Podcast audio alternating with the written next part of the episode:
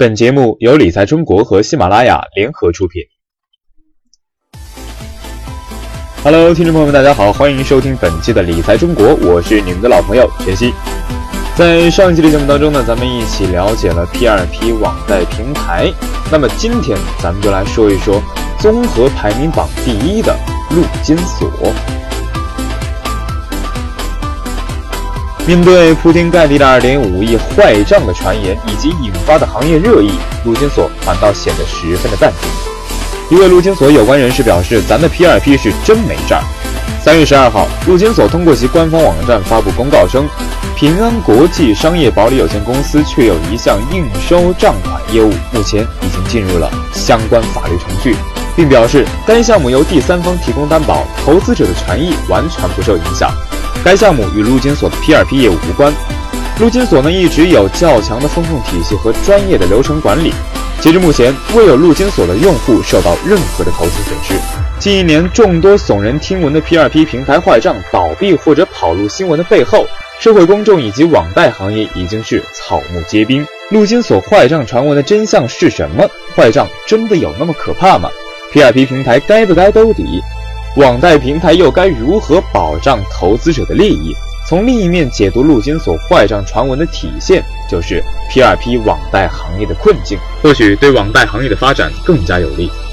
根据陆金所的声明，此次被媒体称为陆金所坏账，实际是陆金所的子公司平安国际商业保理的应收账款业务，与陆金所的 P2P 业务实际上没有关系。同时，将陆金所子公司项目归结为陆金所坏账，其实也是混淆了不同的公司主体。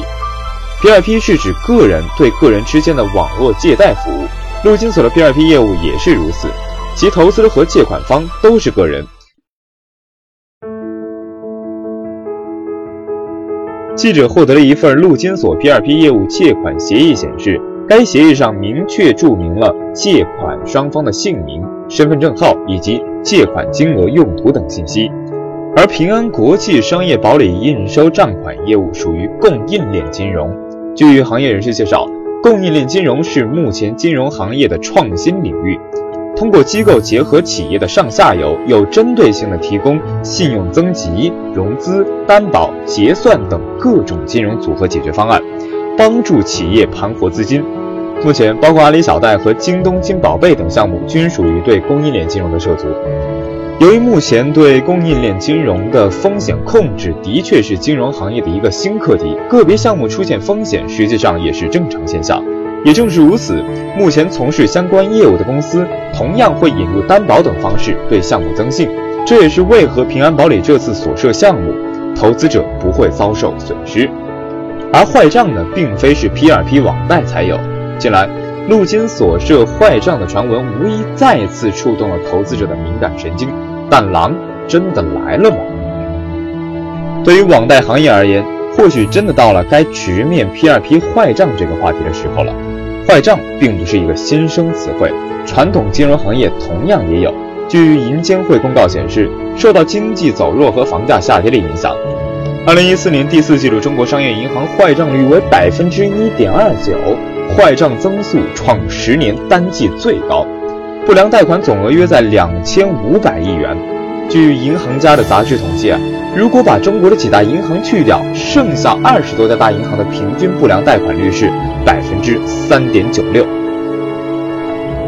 此前，陆金所董事长季奎生在支付清算与互联网金融论坛上也曾称，陆金所平台的坏账率综合在百分之五到百分之六。相比传统商业银行对接的优质资产而言，陆金所的这一数据反映出的风控能力，实际上已经在网贷行业是领先水平。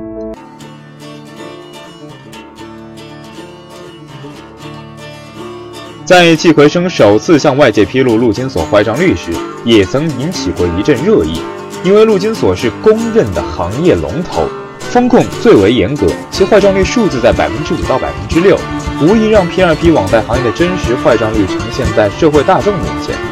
其他平台显然都难以有这样的底气，这实际上呢也凸显出 P2P 的尴尬处境。P2P 网贷行业前景虽然非常的广阔，也体现出普惠金融的本质，但目前行业整体还较为弱小，不希望社会简单的将坏账与网贷行业捆绑。不过，网贷行业这一态度反而加深了社会公众的误解。未来，帮助社会及公众客观地看待坏账问题，普及金融常识，加强投资者教育，或许将是整个网贷行业需要重点努力的方向。